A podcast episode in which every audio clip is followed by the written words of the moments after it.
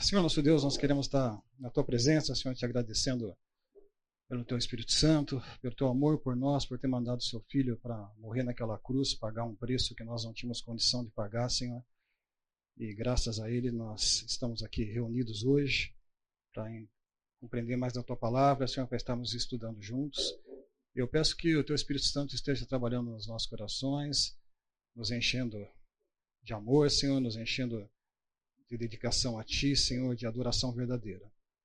Que realmente nós possamos estar saindo diferentes do que entramos, possamos estar aprendendo mais da Tua palavra, Senhor, e possamos estar nos adequando à expectativa que o Senhor tem para as nossas vidas. É o que eu te peço em nome de Jesus. Amém. Muito bom, pessoal. Quem estava aqui a semana passada? Bom, uma boa parte. Tá. É, rapidamente, nós começamos a falar sobre Abraão, né? começamos lá atrás com as profecias e vimos que Deus fez uma aliança com Abraão. E ele disse que ia fazer de Abraão uma grande nação, né? e que através de Abraão todas as nações da terra seriam abençoadas. Né? Nós vimos ali que realmente as as religiões abraâmicas que surgiram através de Abraão, elas espalharam pelo mundo. Praticamente atingiram o mundo inteiro, né? tirando ali algumas porções que está mostrando ali que não tem tanto religiões abraâmicas na China, na Índia, mas também são países que às vezes não são tão trans transparentes assim a nível de estatística. Né? Mas ah,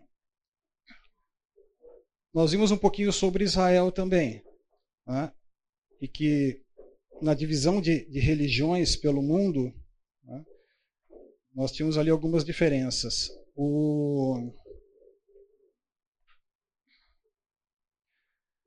Nós comentamos, estávamos no final da aula comentando sobre esse choque de civilizações de Huntington, Samuel Huntington, que ele comenta que a guerra final, agora no final dos tempos, nós teríamos um choque de civilizações. Né?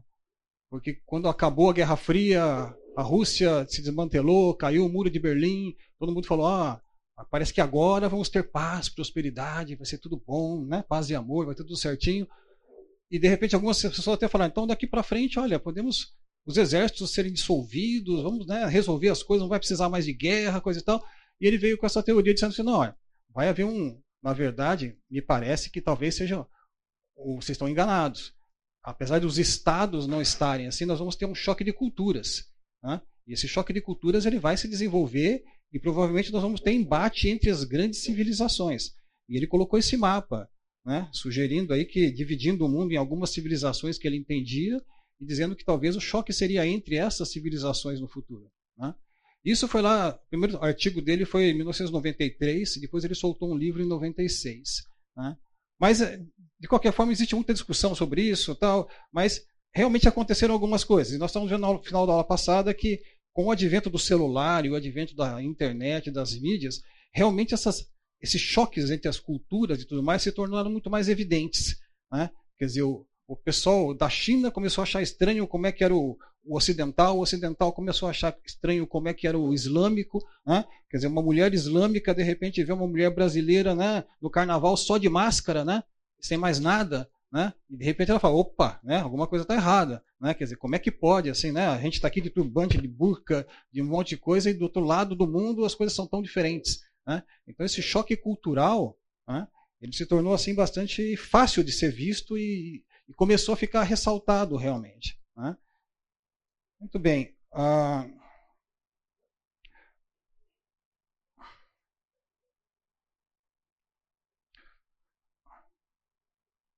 Dá para ver Israel aí ou não? Israel estaria aqui, né? Uma setinha. Ah, não tem setinha? Espera aí, vamos dar um jeito nisso. Pontadora laser. Pronto. Agora tem um pontinho vermelho ali. Quer dizer, aí está desenhado mais ou menos em verde o quê? O Estado Islâmico, né? O islamismo hoje no mundo, mais ou menos. Quer dizer, toda essa parte verde aqui, o norte da África, a península aqui do Arábica aqui, Irã, lá de cá, né, se estendendo para lá, para alguns outros países aqui. A Turquia aqui nesse canto, que não era islâmica né, e, e, tem se tornado novamente fortemente islâmica, né, agora com o Erdogan também. Israel está aqui, esse pontinho azul aqui bem no centro, né, bem no meio aqui. Uh, você vê que a cor de Israel ele é uma cor meio azulada, né, e ele reflete aqui, na verdade, é classificado como uma nação ocidental. Apesar de que alguns classificam Israel como uma, uma civilização própria, né, porque tem mais de 4 mil anos de história e tudo mais, mas é um povo muito pequeno, espalhado. Então, na verdade, ele entra no, nas civilizações ocidentais, tá? com o pensamento ocidental. Então, nesse choque de culturas, praticamente o que acontece é que Israel está meio isolado ali. Né? Você vê que tá, ele está cercado de verde por todos os lados. Né? E, e, realmente esse choque cultural ali entre eles fica muito forte. Agora, nós sabemos que existem aqui nações muito diferentes. Né? Nós vamos falar na próxima aula um pouco mais sobre o islamismo, mas aqui na, na parte, nessa região daqui a Península Arábica, nós temos a Arábia Saudita. Né? Do lado de cá nós temos o Irã. Então, existe um embate aqui entre essas duas, porque são vertentes diferentes. Aqui os sunitas predominam, né? e lá no, na parte de lá quem predomina são os, os xiitas. Né? São dois tipos diferentes ali de visões. Uh, esse é um gráfico das religiões ali daquela região. Né? E nós temos ali em verde mais escuro né? os xiitas, em verde mais claro os sunitas. A gente sabe que os xiitas eles são minoria, são mais ou menos em torno de 10% né, dos islâmicos, enquanto o verde claro, que são os sunitas, eles são uma maioria. Essa parte cinza no meio aí, onde está escrito Arábia Saudita, né, bem aqui no meio, né, você vê que é uma cor diferente, né? é o abanismo aqui, ó. Você fala assim, ah, mas aqui é diferente, né? Não, aqui, esse é um grupo dos sunitas que é mais radical ainda do que a maior parte dos sunitas, né? E que tem a ver. Então você pega, por exemplo, Estado Islâmico, você pega Al-Qaeda, né? você fala, ah, são os xiitas, porque são mais radicais. Não, são sunitas, né? E existe essa, essa diferença. Então, existem radicais dos dois lados, né? Nós vamos ver com detalhes isso depois na próxima aula, mas no final da aula, nós estamos chegando. Eu queria colocar para vocês a questão de que existe uh, nessa guerra de civilizações aí, né? Talvez um, um, um, elo principal que una todo esse povo. Porque, por, por enquanto, por causa dessas divisões que existem de, de, religião, de grupos, né? como se fosse católico e protestante, lá existe uma, uma rixa entre eles e tal, que não os une. Né? Mas uma coisa os une. Né? Existem algumas tradições islâmicas que realmente colocam. Existe um, um acordo entre eles, mais ou menos, do que acontece. Tá? Muito bem. That's a good question. Pera Vamos passar aqui para a segunda aula. Pera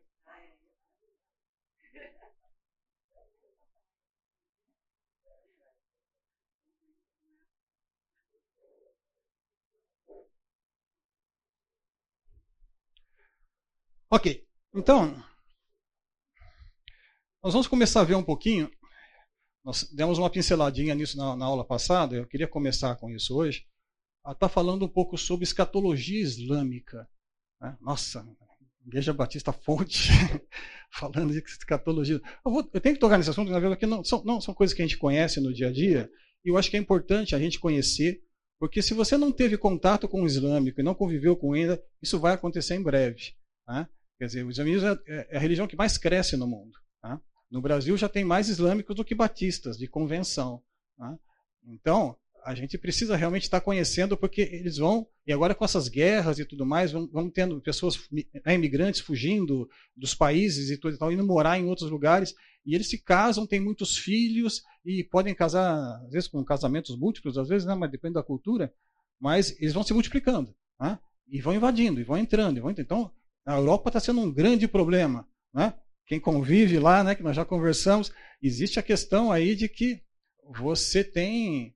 Eles vão infiltrando e vão tendo filhos e vão criando famílias e vão fazendo parte e vão entrando nos estados nacionais, nas nações, são cidadãos dos países, só que eles fazem parte de um outro estado, né? que é um estado cultural, que é um estado religioso. Né?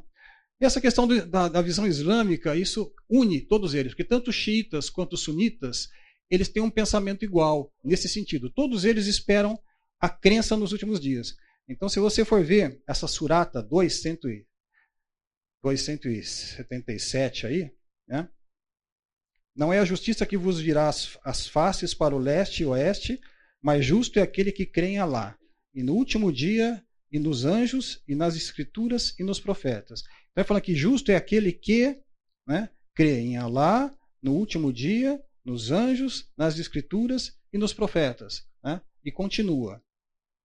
Eu não sei se vocês já viram alguma vez um. Bom, não sei se eu vou sair daqui, eu vou perder o. Eu vou tentar, peraí.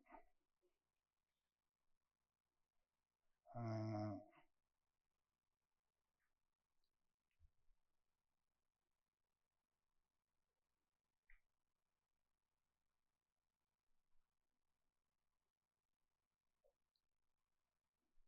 Isso. Aqui é o mesmo texto diretamente no Corão, tá? Então você vê que o texto, a Surata 2 aí, 177, tá? ela está escrita aqui. Para quem nunca viu o Corão, o Corão tem esse padrão. Esse aqui é um Corão traduzido para o português. O Corão não pode ser traduzido em outras línguas a princípio. A língua dele é o árabe, né? Mas eles permitem a tradução para poder as pessoas que moram em outros países, que se converterem em outros países, terem um acesso assim à cultura e saberem mais ou menos do que se trata. Né? E o Alcorão, diferentemente da Bíblia, a Bíblia conta uma grande história. Né? Então a Bíblia é um livro de relacionamentos. Ele conta o relacionamento do homem com Deus, que esse relacionamento foi quebrado, né? conta o que aconteceu com o ser humano, conta toda a história da, do, do relacionamento de Deus voltando em busca desse homem e o homem se afastando de Deus, e o homem, Deus testando o né? e toda aquela história. E vai contando, vai contando os erros dos homens, o que os homens fizeram de errado, né? as bênçãos que Deus concede, as promessas, as alianças, e tudo vai sendo uma sequência. E nós conseguimos ter o, o lado histórico e o lado cronológico das coisas. Nós conseguimos voltar no tempo e saber que em 2900 nós temos a data que aconteceu a invasão né, de Ptolomeu da, do Egito, invadiu. E, e, então nós temos essa ordem. O Corão não é assim. Nós vamos falar mais sobre o Corão na, na, na aula que vem, mas o Corão é, como é que eu vou dizer, anárquico. Né? Ele começa um texto, o outro depois é diferente, depois o outro é diferente, depois o outro é diferente. Ele, no mesmo texto ele fala sobre duas coisas. Vamos ler aí, ó, 177. A bondade não está em voltardes as faces para o levante e para o poente, mas a bondade é de quem crê em Alá e no derradeiro dia, e nos anjos e no livro, e nos profetas, e, e de quem concede a riqueza, embora ele apegado aos parentes e aos órfãos e aos necessitados e ao filho do caminho, e aos mendigos e aos escravos, e a de quem cumpre a oração e concede a Zaá, que é uma, é uma esmola que eles dão, e a dos que são fiéis ao seu pacto, quando pactuam, e a dos que são perseverantes na adversidade e no infortúnio e em tempo de guerra. Esses são os que são verídicos, esses são os, os piedosos. Né? Ó vós que credes e vós prescritos, italião para homicídio, livre, livre pelo livre, o escravo pelo escravo. É, então, assim, é realmente uma leitura bastante difícil. Né? A, a, as frases não se conectam, parece. Dizem que o Alcorão é um dos sinais de que o Maomé seria uma pessoa divina, é, é, assim, divinamente usada, é que a beleza do Alcorão, né? O Corão no árabe ele tem uma sonoridade, ele é cantado, ele é falado, ele rima, as palavras rimam e tem uns, quando recita o Corão tem como se fosse recitando uma poesia. Tá bom, né? Mas em outra língua, pelo menos no nosso idioma, né? Isso é bem fragmentado e é bem difícil. Com isso fica muito difícil a interpretação. E como a interpretação do original só pode ser feita em árabe, então você tem que acreditar nos caras que fazem a interpretação do Corão e vão te dar então, né? O, a, a, a tradição islâmica que são os textos que vêm que vão falar sobre isso. Então, sobre escatologia mesmo, a maior parte dos textos que existem não são do Alcorão em si, mas são da tradição, dos hadiths, né? da tradição islâmica. E aí a tradição islâmica né? É, é, vai virando uma confusão, né? porque Maomé morreu logo. Ele, depois que ele, ele fez a gira, né? ele durou até não me engano, foi 632. Né? Foram 10 anos ali que ele viveu no auge, coisa e tal. E ele ainda estava na Península Arábica ali. Depois disso que começou a expansão do Irã, do, do, do, do islamismo, né? do Islã, né? Pegando o norte da África ali, chegou até a Península Ibérica, né? E, e caminhou também em direção aos Balcãs ali, tomou tudo, toda aquela região ali, né? Mas então, ah, muito vem dessa tradição islâmica. Agora, essa tradição islâmica, ela é feita como? São pessoas que conviveram com Maomé, que escutaram o que ele disse então afirmaram e escreveram. Ó, eu tive com Maomé e Maomé falou isso. Ah, você concorda? Falou isso? Ela falou, então vamos escrever aqui. E vai escrevendo. E com isso foram feitos livros e livros e livros e livros. Né? E tem um monte de textos e um monte de coisas que são profecias, que são coisas que Maomé disse, que Maomé contou, que Maomé falou. E daí surgiram um monte de coisas. A pergunta é assim, como é que isso, como é que isso apareceu, assim, esse tipo de estrutura de texto, né? De onde veio isso, né? E é uma coisa que eu queria dar uma olhadinha com a gente hoje também. Vamos lá, deixa eu voltar aqui para o.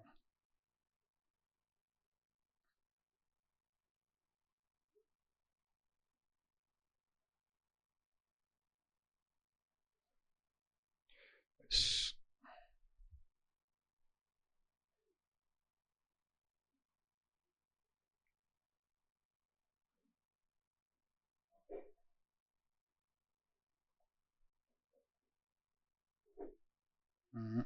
Nada feito.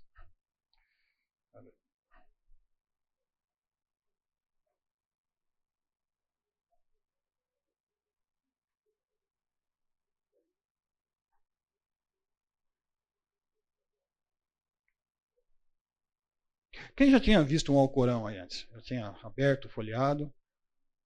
Umas três, quatro pessoas, tá. Então, legal. Acho que é uma informação interessante, né? Para a gente poder ganhar um pouco de. saber onde é que a gente está pisando e ter uma noção mais clara. Mas veja. Não, veja nada, né? Veja a praia. Agora sim. Uh, então, uma das coisas que é importante no, no Islã e é colocado ali é essa a crença no último dia. Né? Então aí entra essa questão da, da escatologia. Né? Ah,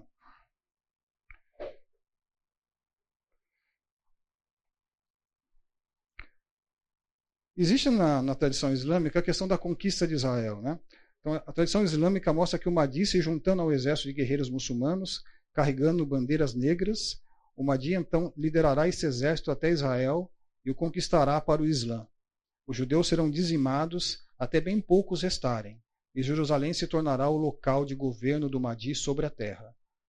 Existem vários textos falando mal de Israel e dizendo que Israel vai ser trucidado, vai ser eliminado, vai ser, né, todos vão ser mortos, e chamam, né, colocando que o, os israelitas seriam os, os, os, os macacos, né, ímpio, não sei como é que é o termo, símio, né, seriam símios e coisa e tal. Então, dá essa ideia. Só que vocês viram lá pelo texto que os textos são é, difíceis de você pegar né, o, o, texto específico. Então, tem várias citações que têm esses textos colocados, mas são pedaços de texto, são pedaços de suratas separadas, né, mas isso vai formando um corpo que depois vai sendo traduzido, então tem os, os hadiths que chegam a essa conclusão.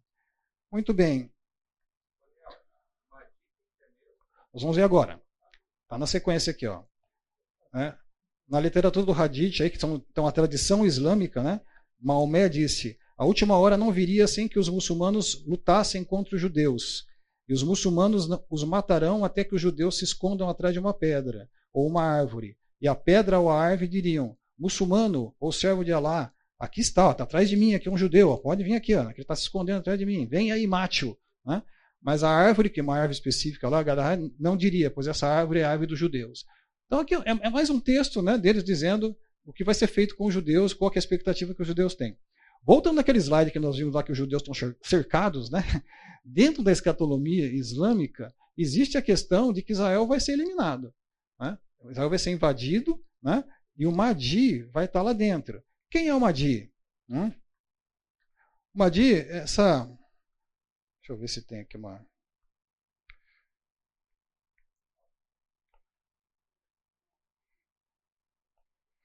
Eu não tenho aqui uma estilo, estilo do Madi.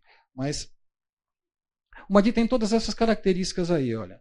Quem seria o Madi? Qual é a diferença? O Madi é um profeta que vem, né? ele vai se manifestar nos últimos dias e ele vai liderar o Estado Islâmico numa guerra mundial né? para estabelecer o Islã sobre a terra. Né? E o Islã vai ser a única religião que vai existir. Aqueles que aceitarem o Islã vivem, aqueles que não aceitarem o Islã morrem. Tá certo? E isso está, na visão deles, prestes a acontecer. Né? Eles estão nessa expectativa. Então, o Mahdi é a principal figura messiânica do Islã. Ele será descendente de Maomé e carregará o nome de Maomé, Muhammad. Né? Ele será um muçulmano bem devoto, ele será um líder espiritual, político e militar, como foi Maomé, né? mundial e sem precedentes. Ele surgirá após um período de grande turbulência e sofrimento na terra, que seria agora. Ele, está, ele estabelecerá justiça e retidão pelo mundo e erradicará a tirania e a opressão. Ele será o califa e o imã, quer dizer, ele vai ser um líder religioso e um líder político, né? regente e líder dos muçulmanos em todo o mundo. Ele liderará uma revolução mundial e estabelecerá uma nova ordem mundial. Ele liderará uma ação militar contra todos aqueles que se opuserem a ele. Ele invadirá muitos países. Ele fará um tratado de paz de sete anos com um judeu de uma linhagem sacerdotal.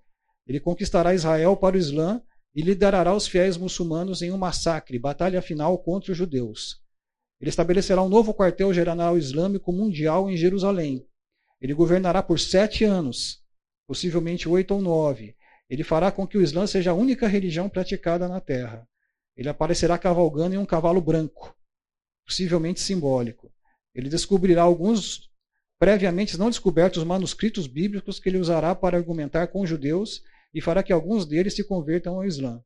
Ele também irá descobrir a Arca da Aliança no Mar da Galileia e trará para Jerusalém. Ele terá poderes sobrenaturais de Alá, sobre o vento, a chuva e as plantações. Ele terá e distribuirá grandes quantidades de riqueza, e ele será amado por todas as pessoas da terra.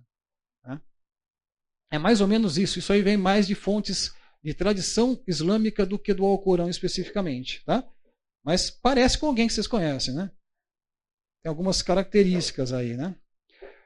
Existem algumas tradições, principalmente islâmicas, da parte do Irã, né, do, do xiismo, que o, o 12 imã, o imã de Mahdi, está vivo. E ele tem 1160 anos, por vontade de Allah. E ele vai retornar, ele vai voltar a aparecer para completar sua missão, contrariando até mesmo as leis da natureza que obrigam a pessoa a envelhecer. Esse irmão é uma pessoa que foi lá, tinha umas pessoas que conviviam com ele, as pessoas foram morrendo até que ele desapareceu. Ninguém sabe o que aconteceu, ele sumiu, e eles dizem que esse cara está vivo e ele que vai retornar e vai ser o, o líder desse negócio. Mas você imagina o seguinte: eles esperam esse líder. Esse líder chegando e unindo o Estado Islâmico e o islamismo atual, o que, que acontece? Você tem uma união de todos eles, sunitas, xiitas, obanitas, todos eles vão, vão falar a mesma coisa, vão estar, nossa, é o Mahdi. Né? Vamos todos, bandeiras pretas, né? E vamos marchar em cima da, dos, dos ímpios e dos pagãos, né? Daqueles que são os infiéis. Né? Então esse é um ponto de ligação. E quem vem para ajudar o Madi? Jesus. Jesus vai voltar. Né? Só que não é o nosso Jesus, não. Aparentemente não é. Né? Porque, segundo o islamismo, Jesus não morreu na cruz a colocar outra pessoa lá na cruz e Jesus foi tirado e foi levado aos céus. E Jesus está nos céus aguardando e esperando para ver, porque todos eles estão deturpando o que ele falou, o evangelho dele. Então Jesus voltaria né, para quebrar todas as cruzes, né, para dizer que. Vamos ver lá, né? Então, vamos ler aí. Jesus é dito retornar à terra nos últimos dias, perto de uma mesquita em Damasco. Ele chegará em um tempo quando o Madi e o seu exército estarão se preparando para orar. A ele será oferecido pelo Mahdi para dirigir a oração, mas ele vai declinar em direita deferência ao Mahdi, a quem Jesus declara ser o líder muçulmano. Então ele orará atrás do Mahdi como um subordinado ao Mahdi. Ele será um fiel muçulmano. Ele fará peregrinação a Meca. Ele visitará o túmulo de Maomé e saudará Maomé, de forma que Maomé retorna, retornará do, do túmulo à saudação. Ele destruirá o cristianismo ele repelirá o imposto Isaac, assim fazendo com que a única opção para o judeu e cristão seja se converter ao islamismo ou morrer. O que é esse imposto? Esse imposto, lembra que a gente falou semana passada, aqueles que estavam aqui falando sobre a Turquia, né? Inclusive, eu cometi um gafe aqui, me corrigiram depois, sobre a questão do Ataturk, né? Como é que chama lá o nosso. Ataturk, né? Porque eu comentei que na Turquia, a Primeira Guerra, o Estado Islâmico, que era o Estado Otomano, ele tinha se unido né, com a Alemanha na Primeira Guerra. Né, e eles tinham perdido. E com isso, como eles perderam a guerra, eles perderam também toda aquela região que era de domínio otomano. Então, inclusive a Palestina, Israel, toda aquela região ali que era domínio. Depois daquilo, a Turquia fez o quê? Entrou o Ataturk e mais ou menos em 23 eles começaram a tirar o islamismo da Turquia. Né? E, e, dissolveram o Estado Islâmico que tinha ali e transformaram a, a Turquia num Estado laico. Né? Então foi isso que aconteceu. Né? E esse foi o último grande reino que o islamismo teve. Depois disso, o islamismo ficou esfacelado. Então ele ficou, sub, é, ficou em estados, estados né, como o Brasil, então ficou lá Iraque, Irã, né, é, Iêmen, né, ah, Estados Árabes Unidos, lá, né, Arábia Saudita, mas não é um Estado islâmico só, como né, uma direção islâmica sob a ordem da Sharia, que seria a, a, a lei islâmica. Né? Então, o Estado Islâmico perdeu aí aquele aval e aquela posição que ele tinha. Né? Muito bem. Só que, na época que nós comentamos isso, lá no, no passado, o que, que aconteceu? Nós estamos falando que. Você falou que eu fui visitar a cidade de Éfeso, né? E a cidade de Éfeso hoje é só islâmica. Isso me chamou muita atenção, porque a gente estava no hotel, o minarete começava a tocar, é, chamando os, os fiéis para oração às 5 da manhã antes do nascer do sol. Né? E a gente anda pelas cidades, não tem mais cristão lá. Né? Quer dizer, então todas aquelas cidades do, do, do Apocalipse, né? Tiatira, Laodiceia, Esmirna, né? toda aquela cidade, inclusive a cidade de Colossos, que é ali no meio, é, Éfeso, que é ali, todas aquelas cidades não existem mais. É, não tem mais cristão. Colossos não existe mais, mas Éfeso, a cidade de Éfeso existe, tem as ruínas lá da, da, antiga cidade, mas a cidade real, mas não tem mais cristão lá. Né? Por quê? Porque depois que eles dominaram aquela região, o que, que eles fazem? Eles impõem esse imposto. Esse é um imposto muito alto, que dá quase 70% do que a pessoa ganha. Então o que acontece? Se a pessoa continuar pagando aquilo, ela, ela perde tudo que ela tem. E ela se torna escrava. Né? Então o que a pessoa fazia? O pessoal puxava o carro largava as coisas lá, largava a casa, largava tudo, fazia, não tem jeito desse jeito, não posso viver aqui, vou mudar. E mudava. Né? E passaram para outros países ali ao redor. Né? Então ficou praticamente ali somente islâmicos. Né? Não tem mais. Então é desse, dessa, desse imposto, né? que ele vai repelir esse imposto, e assim fazendo, a única opção dos judeus e dos cristãos não vai ter mais imposto. Era assim, se é cristão ou judeu, se é o povo do livro, então você pode ficar aqui porque você é o povo do livro, ainda tem um certo relacionamento ali, a Bíblia, tá, os profetas. Não, então você pode ficar, mas você paga o imposto. Você não morre, mas você paga o imposto. Né? E era isso. Agora os outros não, os outros não tinham opção. Né? Isso foi sendo colocado naquela época. Né? Bom, vamos lá, sequência aí. Então, esse Jesus muçulmano ele vai estabelecer a Sharia e o islamismo por toda a terra. Ele vai matar, ele matará o anticristo e seus seguidores constituídos majoritariamente de judeus e mulheres. Ele permanecerá na terra por mais ou menos 40 anos, e durante esse tempo ele se casará, terá filhos e vai morrer. O Jesus muçulmano, em ambas as, as naturezas e ações, é muito diferente do Jesus bíblico. Né? Bom, a, a, ideia é essa, né? Em vez de, na verdade, ser o, o, Messias prometido, né? a volta de Jesus, o nosso Jesus, aquele que morreu na cruz pelos nossos pecados e volta né? para estabelecer o seu reino sobre a terra, não é isso que eles propõem. Né? Eles propõem uma coisa diferente. E aí tem esse Jesus e o Mahdi vão brigar contra o anticristo. Né? E como é que será o anticristo? Eu trouxe isso aqui, isso aqui é um texto que eu peguei, está tá colocada a referência aí embaixo, peguei da revista super interessante? Para ver, porque às vezes a gente pega um livro que você pega, às vezes o livro tem muito viés, né? Você pega um livro que fala um determinado assunto, mas esses assuntos assim meio polêmicos, e fala, pô, os caras estão direcionando, você pegar uma outra referência, né? não é tão igual. Então, peguei outros pontos de, de, de informação para ver se as, as, informações batiam, se era isso mesmo. Né? E as informações batem. Né? Então, isso aqui é uma coisa de, de publicação aí, né? revista, né? e eles falam mais ou menos a mesma coisa, né? do, do juízo final e das coisas. E divide, na verdade, ah, em sinais que um dos sinais do, seriam grandes sinais e pequenos sinais. Né? E os sinais do final dos tempos né, seriam esses aí. Ó. o, o segundo dos adidos, o fim dos tempos virá em estágios. Né? O mundo estará corrompido e cheio de injustiças, e os muçulmanos serão oprimidos.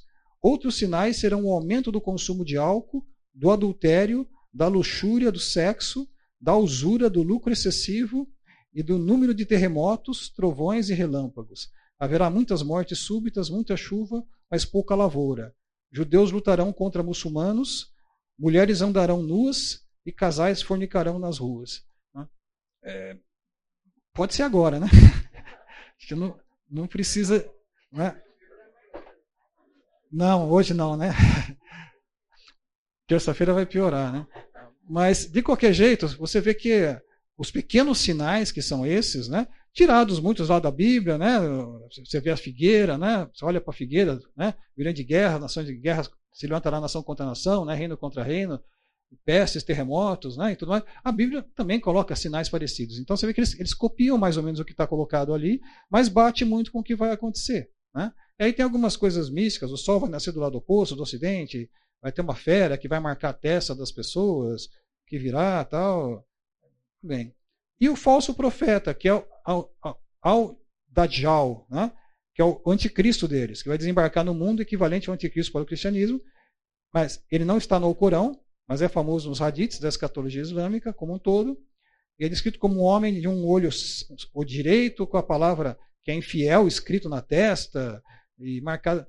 Só que quando você vê as, as características do desse anticristo islâmico, ele bate muito com o nosso Jesus, né? Ele fala que vai liderar o, o exército, né? E vai, vai livrar, vai abrigar com, a favor de Israel contra o Estado, né? Do, do islamismo, né? E que, uma, que o Mahdi vai ser vencedor, vai ser vencedor sobre esse anticristo que vai estar do lado de Israel. Né? Então existe esse embate. Tudo bem. Uh, o meu objetivo aqui não era na verdade, entrar em muitos detalhes sobre isso. Né? Ah, essa é a bandeira negra que eles vão que, que virar né, flamejando. Mas ah, é importante a gente ter essa noção, porque isso está na cabeça deles. Você viu lá que o, o, uma das coisas importantes, que foi o primeiro texto que eu mostrei, né, que um bom muçulmano tem que estar tá com esse último dia na cabeça.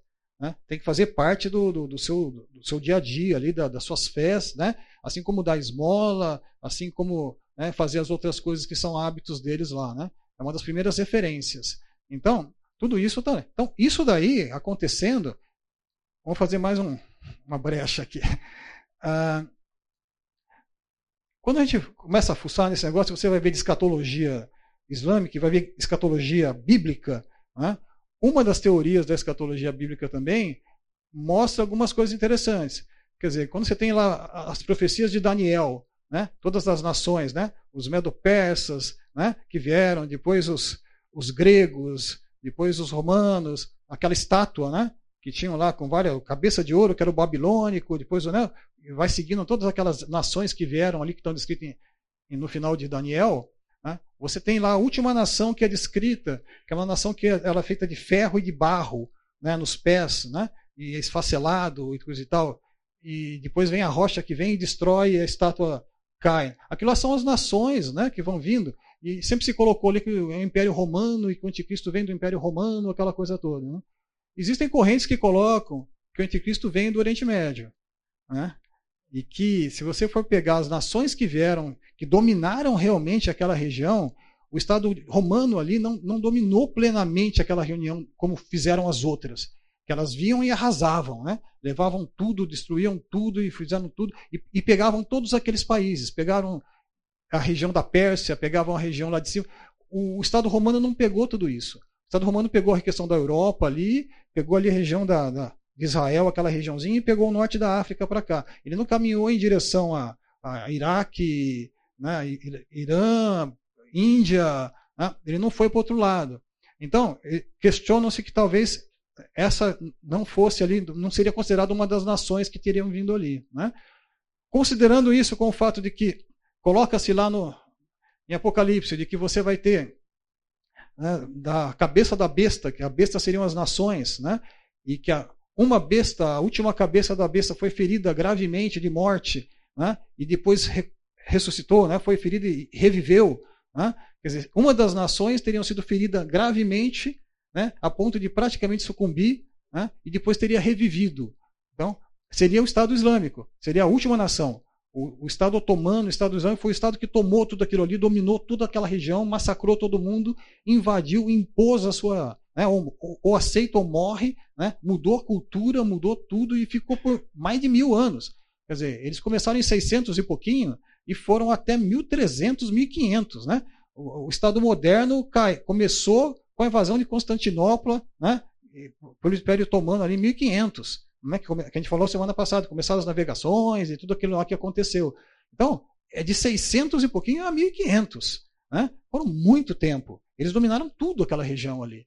Impuseram arquitetura, medicina, arte, né, cultura, tudo. Né? Eles praticamente mandavam em tudo ali. Então, coloca-se que quem dominou aquela região efetivamente teria sido o, o, o povo islâmico. Né? E o povo islâmico caiu com a, a, queda do Ataturk lá na Turquia, praticamente acabou o Estado Islâmico ali, morreu né, como um Estado em si, e agora está revivendo. Né? Então, então seria o, revivimento da, daquele grupo, da, daquela cabeça da besta que foi ferida de morte, e que agora está revivendo e que agora volta para completar o estágio, tá certo? Então tem todo esse contexto por trás, né, que dá uma ideia e que une essas pessoas essas jihadis. Né? A gente comentou que os Estados Unidos foi atacado por mais de sete países diferentes né? nos últimos dias lá, bases americanas. Né? Por quê? Porque não vem de um país só, um país totalitário, né? Brasil, Iraque, vem de vários países, porque o que os une não é a fronteira e nem o passaporte.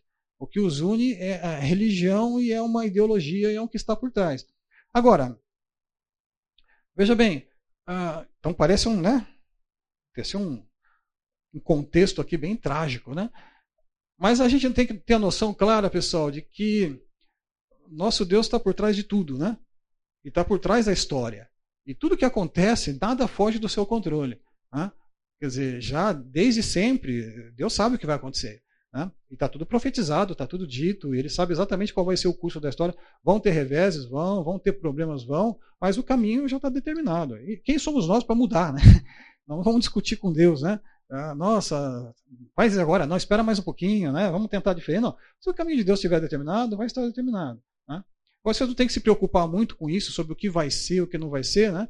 Eu comentei semana passada também, porque eu acho que o dia do Senhor chega rapidinho para você quando você morre. Né? Não precisa ficar esperando o tempo em Israel e nada, sei que, basta ter um infarto aí, né? Ter sido atropelado, acontecer alguma coisa assim que já era, né? É muito rápido. Então você não precisa, né? Provavelmente a gente não vai ver nada disso. Né? São coisas que vão acontecer lá na frente, né? mas que provavelmente a gente vai ver do céu, vai vir já com Jesus, já no exército deles ali, com os cavalos brancos, né? do lado de Cristo já, para estar tá brigando nessa briga do outro lado. Né? Mas eu achei interessante que o, o pastor da igreja de Éfeso é o apóstolo João. No começo era Timóteo, né? ficou lá um tempo tal, e depois João assumiu. Antes dele ser colocado na ilha de Pátimos, e antes dele escrever o Apocalipse, era ele o pastor ali. Né? E, e, cuidava de Maria. Né? E lá em a cidade de Éfeso tem a casa de Maria lá, que está lá, você vai visitar lá tal. Né? Mas ah, ele cuidava ali de tudo isso. E é interessante que a primeira epístola de João, ele escreve sobre isso. Né? Ah, vamos intervalo então? Te volta em seguida para ler, João? Vamos lá então. o apóstolo João. Né? É interessante que já naquela época, né, enquanto ainda o cristianismo estava em expansão, que estava tudo, né, se você pega a primeira carta de João, ali já tem toda uma sequência. Eu vou ler alguns versículos com vocês aqui, mas já tem toda uma sequência muito interessante né, a respeito, talvez, do que iria acontecer com, essa, com, a, com a própria Grécia e o que a própria Turquia, toda aquela região ali, né, do que aconteceria no futuro. E ele já foi bem claro ali na. Vou separar alguns textos aqui Queria ler com vocês, olha. O que era desde o princípio, o que ouvimos, o que vimos com os nossos olhos, o que contemplamos e as nossas mãos apalparam. Isto proclamamos a respeito da palavra da vida. A vida se manifestou, nós a vimos, e dela testemunhamos, e proclamamos a vocês a vida eterna, que estava com o Pai e nos foi manifestada. Proclamamos o que vimos e ouvimos para que vocês também tenham comunhão conosco. Nossa comunhão é com o Pai e com seu Filho, Jesus Cristo. Escrevemos essas coisas para que a nossa alegria seja completa. É interessante que ele fala aqui, e o apóstolo João esteve com Jesus. Né? Então ele está falando aqui com propriedade. Ele viu, ele conviveu, ele apalpou, ele participou. Né? Ele viu os milagres que Jesus fez, né? milagres que ninguém fez até hoje. Né? Então, uma das coisas que testificam a divindade de Jesus são os sinais que o Pai preparou para que ele realizasse. E Jesus dominou sobre todos eles. Né? Quer dizer, Jesus gerou matéria, multiplicou pão e peixe, mudou a alquimia, né? transformou água em vinho. Né? Jesus andou sobre o mar, controlou a gravidade. Jesus controlou o clima, falou: mar, acalma, céu, chuva, para. Né? Controlou o clima curou pessoas à distância, vai para casa que seu filho está curado lá numa distância enorme, ressuscitou pessoas por si, ressuscitou ele mesmo. Né? Quer dizer, então, João testemunhou isso. E João viu mais. João foi levado com Jesus para o alto do monte e lá Jesus se revelou a eles. Jesus, o, o rosto de Jesus brilhou, as vestes ficaram brancas, né? e ele mostrou ali uma coisa diferente né? um poder que era diferente das outras pessoas. João testemunhou isso. Né? Então, a experiência de João é forte. Né? E ele coloca isso. Né? Ele falou assim: ó, a vida se manifestou, nós a vimos, e dela estamos testemunhando e proclamando a vocês a vida eterna. Quer dizer, vida eterna, como alguém ressuscitou dos mortos, isso é novidade. Quer dizer, alguém que não vai morrer mais, uma vida que não vai acabar. Né? São coisas assim que a gente para para pensar, mas é, é pesado, né? São coisas completamente diferentes de tudo aquilo que a gente pode pensar. Mesmo para aquela época de Jesus ali, que, que, eles conviviam, em que você tinha os saduceus, os fariseus, né? várias correntes de pensamentos. Nós vamos ver um pouquinho sobre isso agora.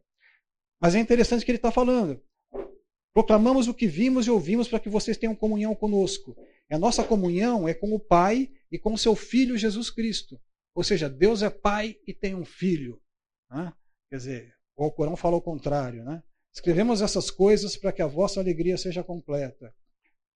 21. Não escreva vocês porque não conhecem a verdade, mas porque a conhecem, e porque nenhuma mentira procede da verdade. Quem é o mentiroso, senão aquele que nega que Jesus é o Cristo? Este é o anticristo, aquele que nega o Pai e nega o Filho. Todo que nega o Filho também não tem o Pai. Quem confessa publicamente o Filho tem também o Pai. Quanto a vocês, cuidem para que aquilo que ouviram desde o princípio permaneça em vocês. Se o que ouviram desde o princípio permanecer em vocês, vocês também permanecerão no Filho e permanecerão no Pai. Está sendo bem claro. Né? Quer dizer, quem não tem o Pai, quem não tem o Filho, não tem o Pai. Né? Quem, consegue, quem a, consegue ver o Filho, esse também está vendo o Pai. Né? E aquele que nega o Pai e o Filho é o anticristo. Né? Que não aceitou, que não aceita. E ele fala, vocês, quanto, quanto a vocês, ele fala no verso 24, cuidem para que aquilo que ouviram desde o princípio permaneça em vocês. Ele está alertando o povo ali, fala assim, olha, se vocês ouvirem um outro evangelho, que diferente do evangelho que foi pregado a vocês, vocês não aceitem. Fiquem no que já vocês receberam, das coisas que vocês viram. Nós testemunhamos isso.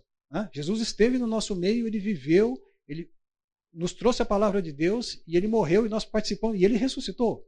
Né? Amados, João 4, 1 João 4, de 1 a 3. Amados, não creiam em qualquer espírito, mas examinem os espíritos para ver se eles procedem de Deus. Porque muitos falsos profetas têm saído pelo mundo e sairão, né? Vocês podem reconhecer o Espírito de Deus desse modo. Todo espírito que confessa que Jesus Cristo veio em carne procede de Deus. Mas todo espírito que não confessa Jesus não procede de Deus. Esse é o espírito do anticristo, acerca do qual vocês ouviram que está vindo e agora está no mundo. Todo aquele que crê que Jesus Cristo é nascido de Deus, e todo aquele que ama o Pai, ama também o Filho que foi, dele foi gerado. Assim sabemos que amamos os filhos de Deus, amando a Deus e obedecendo os seus mandamentos. Né? E vai dar a sequência. Interessante no verso 8, ele fala: o Espírito, a água e o sangue, os três são unânimes. Né? Há três que dão testemunho: o espírito, a água e o sangue, e os três são unânimes. Nós aceitamos o testemunho dos homens, mas o testemunho de Deus tem maior valor, pois o testemunho pois é o testemunho de Deus que dá acerca de seu Filho. Quem crê no Filho de Deus tem em si mesmo esse testemunho. Quem não crê em Deus, quem não crê em Deus o faz mentiroso, porque não crê no testemunho que Deus dá acerca de seu filho. Bom, é, João é muito claro, né?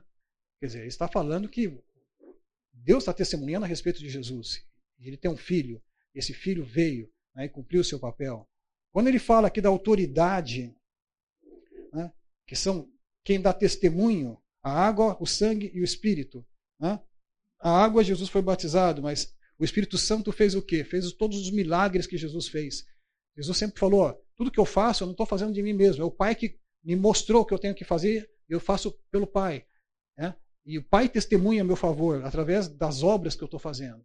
Então, da onde vem a autoridade de Jesus? Jesus ah, eu sou aqui, tô, cheguei aqui, eu estou falando, eu um monte de coisa que acredita aí, viu? Tô falando, não. Jesus fazia um milagre e falava assim: para você dizer que eu tenho poder de perdoar os pecados, né, toma sua cama, levanta e anda. Né? Jesus fazia o sinal, fazia o milagre, né? mostrava que ele estava ali, que tinha feito aquilo, e as pessoas, a autoridade que ele tinha. Ele mostrou autoridade sobre todo, poder sobre toda a natureza, sobre tudo que tem. Né? Então, era muito claro. E o sangue, quer dizer, no final das contas, ele morreu, seu sangue foi derramado e ele ressuscitou. Né? E, e, ressuscitou num corpo que não era um corpo qualquer, né? um corpo que foi chicoteado, machucado, né? tudo, né? Quer dizer, se tivesse numa UTI, né? o cara morreu desse jeito, você fala assim, no dia seguinte ele levantou e saiu andando, não dá, né?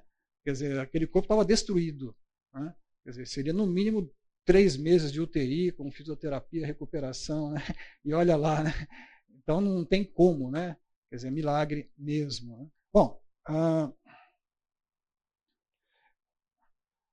e João 5, 11 a 12 fala, e o testemunho é esse, Deus nos deu a vida eterna e essa vida está em seu Filho. Quem tem o Filho tem a vida. Quem não tem o Filho de Deus não tem a vida. Tá?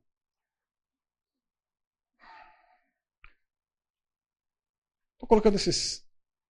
Colocar mais esse último, de segundo a João 1, 7, 10, que é a sequência, né? Ele fala assim: De fato, muitos enganadores têm saído pelo mundo, os quais não confessam que Jesus Cristo veio em corpo. Tal é o enganador e o anticristo. Tenham cuidado para que vocês não destruam o fruto do, do, nosso trabalho, antes sejam recompensados plenamente. Todo aquele que não permanece no ensino de Cristo, mas vai além dele, não tem Deus. Quem permanece no ensino tem o Pai e também o Filho. Se alguém chegar a vocês e não trouxer esse ensino, não o recebam em casa e nem o saudem. 600 anos depois, né, ali na região da Arábia, ali surge então Maomé, né, que surge com uma mensagem exatamente oposta a essa, né, e dizendo tudo ao contrário, né, sem mostrar nenhum sinal, sem mostrar absolutamente nada, simplesmente dizendo que recebeu uma visão de um anjo, de um espírito que não aceita Jesus, que Jesus não era o filho de Deus, que Jesus não morreu na cruz, né, que a Bíblia está totalmente errada, né, toda a palavra de Deus ela não, ela foi adulterada ela não existe, né? Então não pode ser considerada mais, apaga toda a Bíblia e toda a Escritura, e vamos começar daqui para frente agora com um texto novo. Né? E tudo que tiver na, que for contrário a esse texto que eu estou mostrando, né, ele vai ser, né, ele, ele pode ser voltado para trás. Né? É, você não, não deve aceitar, porque foi adulterado pelos homens. Né? Então é, é muito interessante, mas não tem base nenhuma, né, se a gente for parar para pensar. Né? E o Alcorão ele é cheio de né, daquelas coisas que eu mostrei para vocês, mas da onde será que veio tudo isso? Né? Muito bem. Uh, eu queria voltar um pouquinho para falar sobre Israel. A ideia de que eu queria comentar com vocês não é fazer um, uma, passar para vocês o que é o judaísmo, né? mas mais ou menos o que acontecia naquela região na época de Jesus, né? e por que, que nós chegamos onde estávamos. Né? Nós tivemos lá o período interbíblico? Que foi um período longo. Ah, nós temos aqui a, a o, quando a divisão da política né, do reino, né, e até que o povo foi, o povo de Israel foi levado para o cativeiro. Né. Saindo do cativeiro, né, foi mais ou menos 586, 500 e pouquinho naquela, nessa época aí, o povo ficou lá um tempo grande no cativeiro e depois voltou. Né? E foi passando aqui por todas essas fases. Então teve aqui ah, alguns períodos, né? Um período de dominação persa, um período de dominação grega, né? e depois um período de dominação dos macabeus, que durou pouco tempo, mas logo em seguida você já teve a dominação e a invasão romana. Né? E que aí foi um pouco antes já da, da vinda de Jesus, quando Jesus né? nasceu e viveu, e que estava sob o Império Romano ali convivendo. Ah, o pessoal que fala das, das, dessas fases de Israel, Israel teve influências, algumas influências diferentes. O pessoal fala que Israel teve influência em que Israel era o dono do, da, da sua cabeça. Ele fazia o que ele queria. Na época de Davi, Salomão, tomava suas decisões, né? era autônomo para fazer o que ele queria. Aí o que aconteceu? Israel quebrou as, a, as alianças que tinha né? e, e foi levado cativo. O que acontece? Lá no cativeiro, você imagina o que aconteceu, né? Quer dizer, eles não tinham nada. O, o templo foi destruído. Né? Quer dizer, a, a, as pessoas foram submetidas a uma nova cultura. Né? É só de Daniel lá, né? Na corte do rei, não vai comer, tomar o tipo de comida que vai comer, uh, tem que se adorar lá o Deus que eles impedem, tem que a religião da, da Babilônia, tudo aquilo lá que aconteceu. Quando eles voltam e saem da Babilônia e voltam para Jerusalém, que é contado toda aquela transição que acontece ali no livro de Neemias, de Esdras, né? e a volta para a sua região, e, e, a região de, que, que tinha ficado ali, né? enquanto as pessoas estavam no exílio, né? sob o domínio persa, né? eles mandaram, tem até uns textos sobre isso, né? foi repovoada a região ali, né? com, com pessoas externas que vieram de outros países, que foram colocados ali, né? e acabaram casando entre eles, porque não tinha jeito, né? e que depois ficaram os samaritanos ali naquela região. Né? E, mas teve toda uma, uma influência. Mas então, os tipos de dominação que teve em Israel foi a dominação, então, essa dominação que Israel sabia, não era dominação, né, mas eles tomavam conta do próprio nariz. A dominação persa, que persa, quando veio, né, liberou o povo para sair da Babilônia e voltar, né, já para o domínio persa, para o Estado de Israel, voltou. Mas ficou como se fosse uma cidade-estado ali. Eles não dominavam o que faziam certinho. Eles tinham a influência ainda dos persas sobre eles. Né? E ficaram um pouquinho ali sob a dominação persa. Até que veio a dominação grega, né? em 330 mais ou menos, com Alexandre o Grande. Né? E que tomou. Deixa eu ver se eu tenho aqui. Isso. Mas com Alexandre o Grande aqui, 336, 323, né? Alexandre tomou toda essa região. Só que Alexandre durou muito pouco. Alexandre durou alguns anos somente e morreu. Né? Depois que ele morreu, está tá descrito isso lá em Daniel, até nas profecias, né? o reino de, de, de Alexandre, que era grego, né? foi dividido então para os quatro generais. Né? E ficou quatro generais. E aquela região de Israel ali ficou sob o domínio da, de dois generais num primeiro momento. Né? Foram os generais, deixa eu ver se eu tenho aqui para cá. É, o período helenístico aqui, Alexandre o Grande, ptolomaico aqui, 320 e 198. E depois o Seleucida aqui, 198 a 164. O Ptolomaico, ele era egípcio. Então, a, a sede aqui da região era Alexandrina. Né? Alexandria foi feito por Alexandre. Né? E, e, era uma cidade que tinha uma grande biblioteca lá, que ficou mundialmente famosa, né? em, Alexandria. Mas aí a influência de Israel ficou ali sobre os gregos daquela região. E nessa época, né, teve muita influência ali do helenismo, né? porque passou-se então a sede do país, da, da, da, Israel tinha que se reportar a Alexandria. Né? E lá em Alexandria tinham né, muita cultura helênica. Então o, o povo de Israel tomou contato com as coisas gregas né? as construções gregas, os ginásios, os banhos gregos, a cultura grega, a filosofia grega, né? tudo começou a impactar ali a vida do, do povo de Israel. Né? E depois disso ele passou então pelo Seleucida aqui, né? 198, que já é influência síria, que já foi o segundo reino que veio de cima, né? e que ficou ali bastante tempo também. Mas a gente vê a história de Israel, existem aqui duas grandes influências e dois grandes traumas, né? duas grandes crises. Né? Uma crise que foi a crise do povo ser levado embora, né? e que sofreu toda aquele trauma cultural, né? estrutural na civilização. E a segunda grande crise foi a crise do helenismo. Porque, diferentemente dos persas, que quando invadiram Israel deixavam o povo de Israel lá com a cidade e tinha uma certa autonomia, eles podiam fazer alguma coisa, os gregos não. Os gregos tinham uma forte influência de colocar a cultura deles, né? E, e forçar a cultura deles e eles tinham que passar a ter. Então, os gregos tinham escola todo dia, ensinavam, alfabetizavam todo mundo, né? tinham a, ensinavam o grego. Então, eles que falavam aramaico e falavam hebreu, né? começaram a ter uma forte influência grega né? nesses dois reinos. Né? Tanto da influência de Alexandre, depois dos Ptolomeus e depois dos Seleucidas. Né? E a cultura grega foi espalhando. E essa cultura grega ela invadiu tudo ali. Né? Ela entrou no meio do, do povo, da, da, a cultura. Você imagina, foram anos e anos e anos. Né? Veja o tempo aí. Né? Quanto tempo leva a alfabetização de uma criança? Né?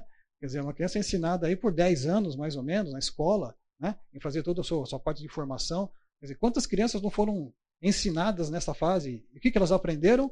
Grego. Né? E foram alfabetizadas no grego. Né?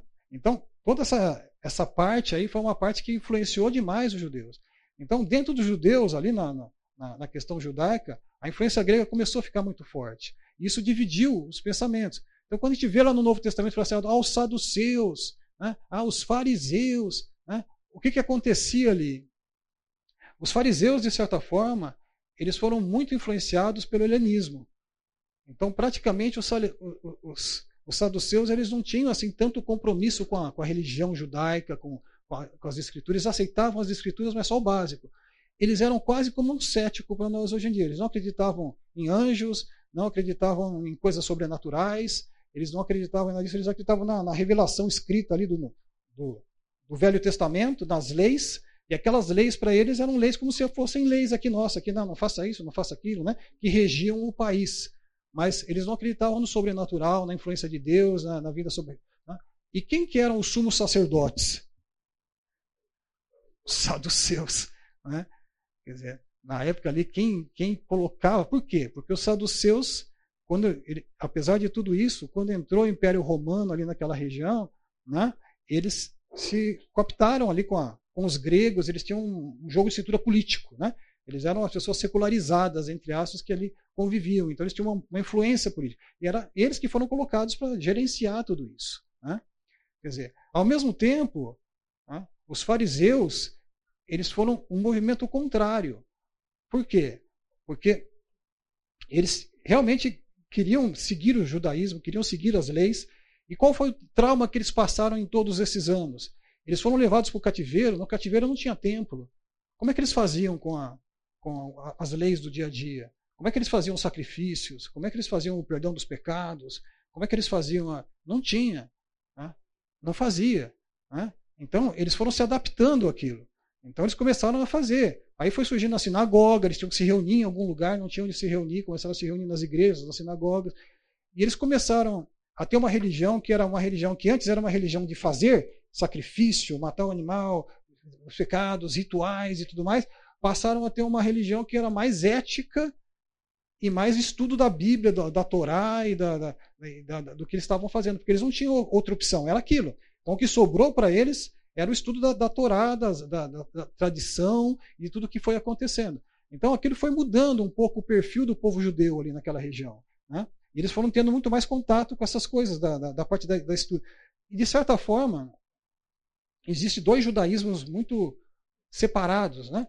O judaísmo pré-invasão e cativeiro e o judaísmo que veio depois. Quer dizer, o judaísmo que veio depois é um judaísmo que se tornou helenizado, culturalmente influenciado por tudo isso. Né? É um judaísmo que começou a ter, então, a ficar muito mais restrito ali nas, nas regras e nas, em como, né? digamos que existe um certo trauma, né? Eles foram invadidos, levados embora, por quê? Porque eles não cumpriram as leis, né? Então eles voltaram e falaram assim: agora nós temos que cumprir a lei, né? vamos dar um jeito aqui. Então eles fizeram o quê? Um firewall ali ao redor. Vamos criar um firewall aqui, regras para não descumprir a regra. Né? E começaram então a fazer uma série de regras para não descumprir a regra. Né? Na dúvida, se isso aqui vai deslocar para cá, então faz uma regra para nem chegar perto disso. Hein? Né? Vamos, vamos antever o problema aqui, já antes de acontecer isso, a gente já dá um jeito aqui e foram fazendo regras em cima de regras. Então, existiam ali a, a Torá, né? que era a, as, as, escrituras, e, essa, e esse cânon das escrituras foi sendo desenvolvido ali depois que eles voltaram do exílio também. Né? E tudo isso, ah, que era a Taná, né? que é a junção do Pentateuco ali, dos livros, mais os Salmos e Provérbios, e mais os profetas maiores e profetas menores que foram organizados. A distribuição da, do, dessa composição aí do, dos hebreus é diferente da, da, nossa Bíblia atual, um pouquinho, na ordem né, do Velho Testamento. Tá? Mas isso, existia uma coisa que era muito forte, que era a Torá oral. Então, o que era a Torá oral? A Torá oral era a tradição dos anciãos. Tá? E é isso que a gente vê no Novo Testamento, Jesus batendo tão de frente com, com os, com os fariseus e tudo mais. Porque existia essa tradição oral. Né? Então, ah, essa tradução oral era uma coisa que foi se tornando muito forte. Deixa eu. Aqui, ó. E foram feitas estruturas, né, que são estruturas dos livros judaicos, que eles foram sendo construídos. Essa Torá oral era uma tradição. Então falava assim, ó, Moisés recebeu a Torá escrita, que era o Velho Testamento, ali as leis, as tábuas, mas ele recebeu um monte de coisas que foram faladas, né? E está escrito lá assim, conforme eu te orientei e tal, mas eles não tinham aquele. Então, aquela, aquele conhecimento foi sendo transmitido e era ensinado. Então, os, fariseus tinham lá aquele monte de estudo, sentavam, ensinavam para os outros, e ela passava de geração em geração aquela, aquela tradição dos anciãos, que era uma tentativa de não sair fora da lei. Né? E aí foi feito, então, na época de Jesus, a gente viu lá os embates que foram acontecendo, mas o que aconteceu depois disso? Por que, eu estou falando tudo isso? Né? É que tudo isso aí serviu de base lá para o islamismo mais para frente. Né? Você vê que o modelo é o mesmo. Né? Quer dizer, o modelo do Alcorão tem a Torá. Eles têm a tradição islâmica, existe a tradição judaica, que é o Talmud e a, a Mishnah. Né? Quer dizer, você tem lá as coisas que foram sobre o final dos tempos, você vai ver que uma série de coisinhas são muito semelhantes. O arcabouço é o mesmo. Né? Se você for ver Maomé, Maomé morava em Medina. Ao lado de Maomé tinham duas tribos judaicas. Né? E Maomé tinha uma relação muito forte com essas duas tribos judaicas. E uma das primeiras coisas que Maomé fez quando recebeu a revelação, ele foi lá e tentou passar para os judeus. E foi ridicularizado pelos judeus. Né? E, e a partir disso ele começou então a se voltar contra os judeus, porque os judeus não aceitaram a sua mensagem. Tá? Então você vai ver também na, na, revelação do Alcorão que são duas fases diferentes. Uma fase mais light, linha paz e amor, depois tem uma segunda fase, que já é uma fase de, de guerra, de revolta, de, de luta, né? e que vai contra os judeus e contra os cristãos, né? nessas duas fases. Mas o Talmud, se você for ver, toda essa, essa coisa escrita, ela surgiu depois que Jerusalém foi destruída. Jerusalém, de acordo com a profecia de Jesus, não ia ficar pedra sobre pedra do templo. Né? E isso aconteceu mais ou menos no ano 70. Tá? E depois teve uma segunda revolta em cento e alguma coisinha, que aí foi a diáspora mesmo.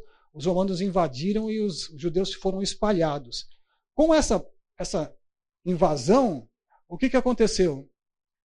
Você, os judeus foram para cada lado. Então foi uma parte foi para a região da Palestina ali hoje, as cidades praianas ali da região, uma parte foi para o Egito, para Alexandria, uma parte foi para a região do Iraque, né, para a Babilônia. Então nós tivemos dois grandes grupos né, e se desenvolveu dois grandes Talmudes.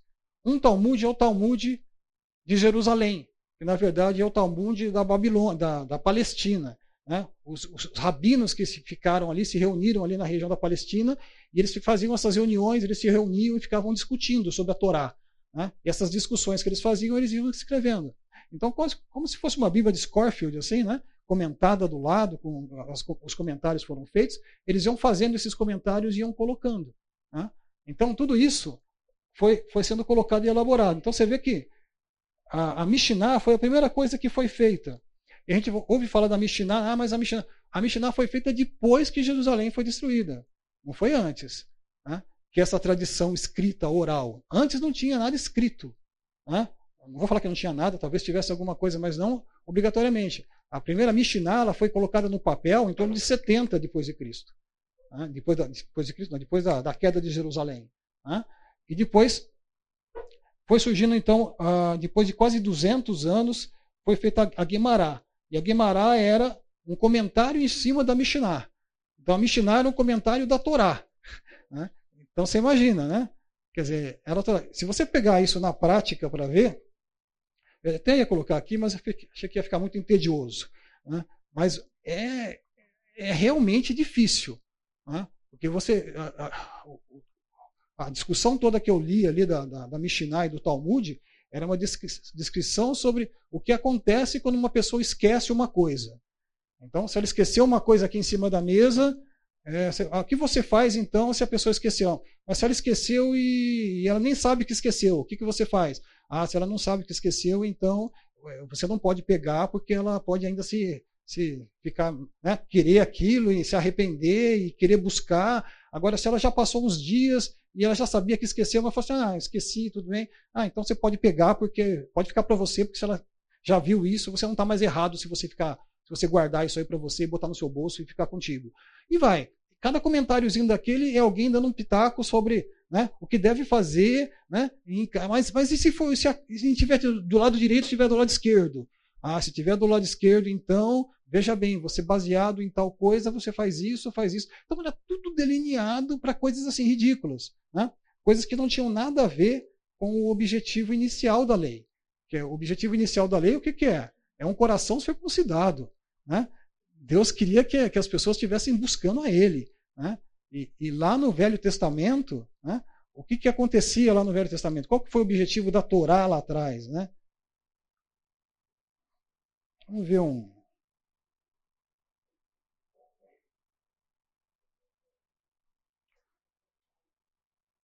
O livro de Deuteronômio é o quinto livro da Bíblia e o último livro da Torá.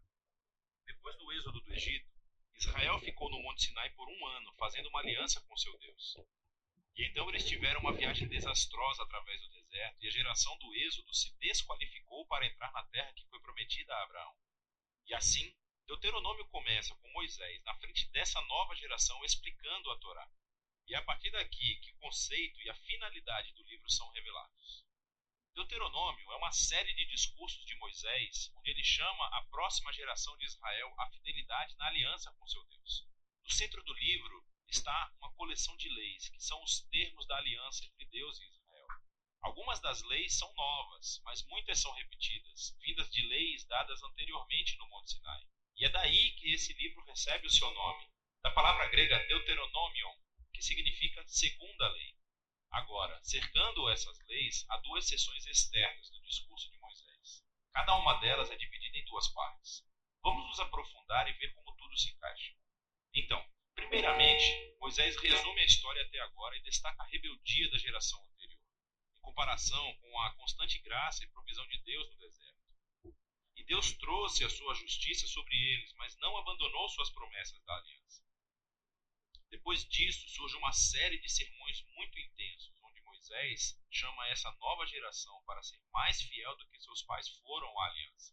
Ele relembra os dos Dez Mandamentos. E então, a peça central dessa sessão é uma famosa frase chamada o Shema. Moisés disse: Ouça Israel, o Senhor, o nosso Deus, é o Senhor único. E você deverá amar o Senhor, o nosso Deus, com todo o seu coração, com toda a sua alma e com toda a sua força.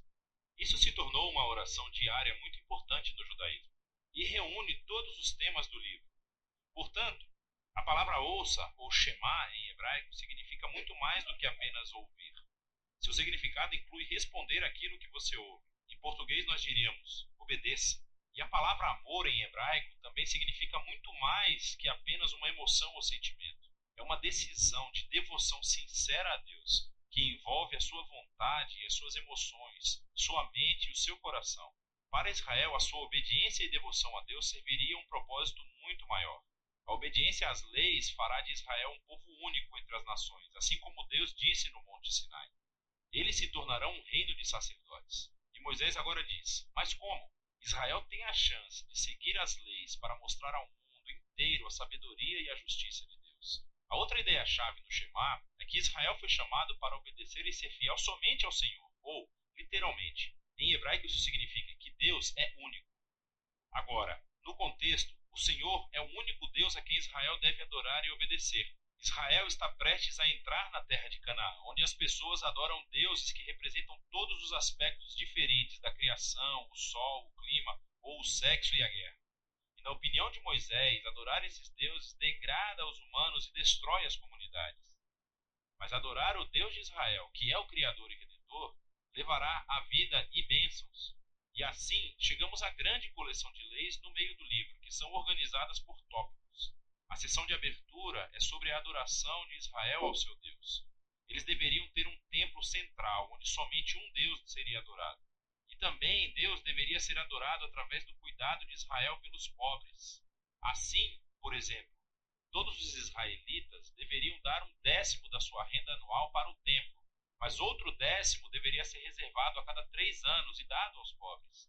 E esses eram os tipos de leis que colocavam Israel na linha de frente da justiça em comparação com seus vizinhos antigos. E tudo estava relacionado à sua adoração a Deus. A próxima sessão descreve as qualidades de caráter dos líderes de Israel.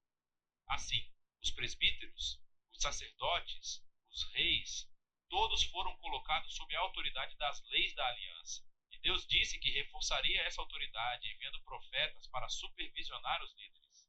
Assim, em contraste com os vizinhos de Israel, onde os reis eram considerados divinos e a própria lei da nação, os líderes de Israel estavam subordinados à lei e aos profetas. Depois disso, há uma grande parte das leis sobre a vida pública de Israel. A regra sobre o casamento, a família e os negócios. E também sobre a justiça social, sobre o seu sistema legal e o que deveriam fazer para proteger as viúvas, os órfãos e os imigrantes. E elas terminam com mais leis sobre adoração. Agora, Aqui estão algumas dicas sobre como ler todas essas leis. Lembre-se, em primeiro lugar, que estes são os termos da aliança no Monte Sinai, dada especificamente ao Israel antigo, vivendo em uma cultura muito diferente da sua. E por isso, não será útil comparar essas leis com as nossas leis modernas, que são de uma cultura bem diferente. Pelo contrário, essas leis foram dadas para separar Israel. Por isso, Precisamos comparar essas leis com as leis dos vizinhos de Israel, como a Assíria ou a Babilônia. E quando você faz isso, de repente, as leis que pareciam duras ou estranhas se tornam muito mais claras. Você vê que Deus está empurrando Israel para um nível de justiça mais elevado do que antes. E, finalmente, tente discernir quais princípios centrais de sabedoria ou justiça estão subjacentes a qualquer lei particular, e você descobrirá algumas coisas bem profundas. Aqui está uma tarefa para obter pontos extras. Veja como o apóstolo Paulo faz exatamente isso na primeira carta aos Coríntios, capítulo 9, versículo 9. Ele cita uma lei de Deuteronômio, capítulo 25, versículo 4, que é realmente interessante.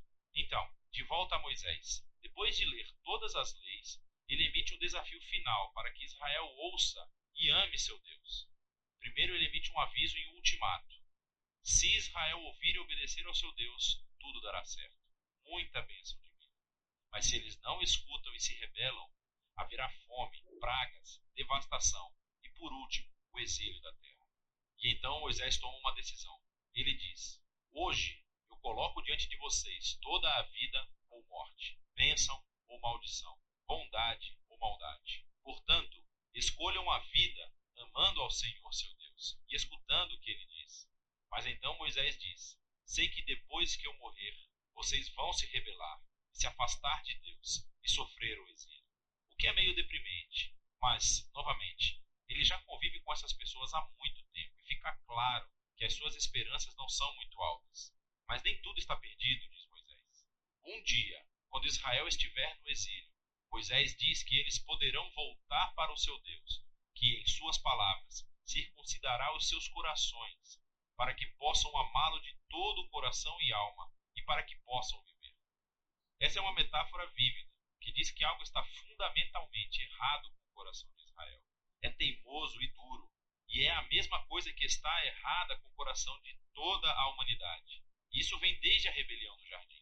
Os humanos ganharam autonomia de Deus. Eles queriam definir o bem e o mal por si mesmos, e como resultado, eles arruinaram o mundo bom de Deus. Mas um dia, Moisés diz, Deus vai fazer algo para transformar os corações do seu povo para que eles possam verdadeiramente ouvir e amar a Deus de coração e possam ser trazidos de volta à vida verdadeira. E esta é a promessa mencionada pelos últimos profetas bíblicos, Jeremias e Ezequiel, a esperança de um novo coração. Então Moisés termina o seu discurso com um poema de advertência e depois de bênção. Ele sobe uma montanha e morre. Ah, veja bem, a palavra foi colocada, você vê que nesse texto. Ops. Está bem alta. É só, acho que é só abrir aqui. Ó. Bom, a palavra foi colocada, você vê que o objetivo da, da lei, o objetivo da. Era fazer o quê? Que o povo de Israel se destacasse no meio de outros povos. Né? Ele ia ser um povo totalmente diferente, com uma, né, com, protegido de doenças, né, com uma regras de sanitárias, com regras sociais, né, com a respeito da pobreza, né, o ano do jubileu que você devolvia, depois de 50 anos você devolvia o que você tinha e igualava de novo financeiramente quase todas as pessoas. Né? Então, socialmente, é, é uma lei perfeita, uma lei que. Né? O que acontece? Tudo bem, Israel falhou na, na, na, na sua aliança ali, né? mesmo tendo saído do exílio e voltado para Israel, eles não, não entenderam que não, não era, não conseguiram montar o templo de novo e ser luz para as nações como estava planejado para eles naquele momento, né? porque viria o Messias que surgiria ali na, né? na, Jesus que viria através deles. Mas a palavra de Deus, ela é para nós uma coisa muito importante, porque se você for pegar, se você for tirar a Bíblia de nós, né? você, nós estamos tirando muita coisa, na verdade, né? porque a palavra é apta para discernir é uma, uma faca de uma espada de dois gumes, né, que penetra no interior, ela discerne, consegue discernir as nossas dificuldades, fraquezas, ela, ela nos conforta. Né? Pegando aqui o Salmo 19, né, para não ler o 119, né, que é um pouquinho maior, mas ele fala assim, que é um resuminho, ele fala assim: a lei do Senhor é perfeita e restaura a alma. O testemunho do Senhor é fiel e dá sabedoria aos simples. Os preceitos do Senhor são retos e alegram o coração. O mandamento do Senhor é puro e ilumina os olhos. O temor do Senhor é límpido e permanece para sempre. Os juízos do Senhor são verdadeiros e todos igualmente justos. São mais desejáveis do que o ouro, mais do que qualquer ouro depurado, e são mais doces do que o mel e destilados favos. Além disso, por eles se admoesta o teu servo, em os guardar a grande recompensa. Quem há que possa discernir as próprias falhas? Absolve-me das que me são ocultas. Também da soberba guarda o teu servo, que ela não me domine. Então serei irrepreensível e ficarei livre de grande transgressão. As palavras dos meus lábios, o meditar do meu coração, sejam agradáveis na tua presença, Senhor meu, rocha meu, redentor meu. Meus irmãos, uh, vocês vejam o seguinte: nós vamos falar semana que vem sobre o islamismo, basicamente. Né? Então, vou descrever um pouco melhor a, todo o contexto, o que acontece nos países islâmicos mais sobre a religião islâmica em si, mas já demos uma certa pincelada em algumas coisas. Mas vocês imaginam o que seria de nós sem a palavra de Deus? Né? O que o, o Islã faz com as pessoas? O Islã tira a Bíblia das pessoas. O Islã tira a palavra. A palavra não, não faz mais nada disso que está falando aqui. Ela não vai mais confortar os corações. A palavra não vai mais fazendo porque a palavra não é válida. A palavra foi retirada, a palavra é falsa. A palavra é mentirosa. Né?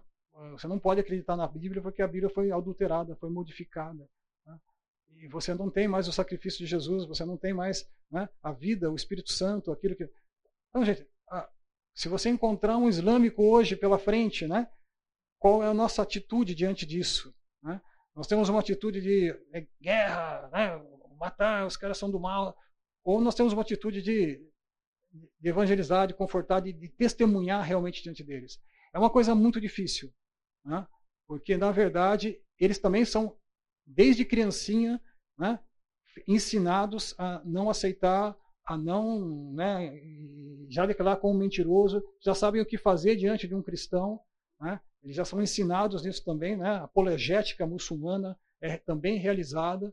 Então, eles também têm todo esse, esse ensino. Mas não pode gerar em nós essa, né, essa falta de amor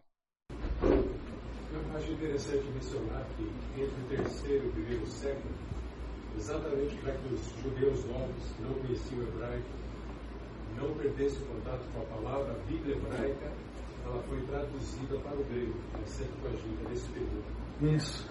Eu tenho dois slides aqui sobre isso, que não deu tempo de falar, mas realmente é isso. Né? A Septuaginta foi feita lá na parte do em Alexandria, lá, quando foi colocado a Grécia ficando naquela região, exatamente para que os judeus pudessem ter acesso. O que aconteceu naquele trauma cultural, que eu estava falando para vocês, eles foram alfabetizados em grego. Então os judeus não tinham mais acesso à Bíblia. Eles não liam aramaico, nem liam né, o, o, hebraico. Então eles não conseguiam mais ler. Então por isso foi feito a Septuaginta. A Septuaginta tem esse nome porque foram 70 sábios que se reuniram em torno de 70 dias e eles rapidamente conseguiram fazer a tradução da Bíblia e transformaram aquilo, no, traduzindo para o idioma grego ali, tornou a Bíblia acessível. Tá bom?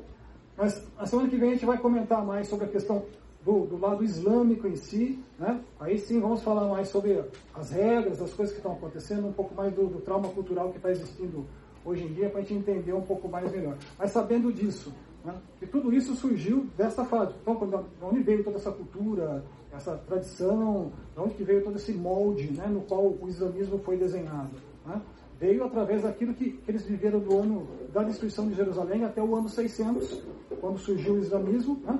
Eles conviveram com judeus, eles conviveram com toda a formação do Talmud, com toda a formação da, da, da estruturação dessa, dessa, tradição judaica e tudo mais. Tudo isso fazia parte da vida deles, tá bom? Pessoal, vamos encerrar. Senhor nosso Deus, te agradecemos por esse tempo, Pai. Nós possamos estar utilizando essas informações para o crescimento do Teu reino, Senhor, e que possamos estar buscando o Senhor cada vez mais para que realmente o Senhor possa estar fazendo diferença nas nossas vidas e possamos estar sendo luz e sal em todos os lugares. Eu te peço em nome de Jesus. Amém.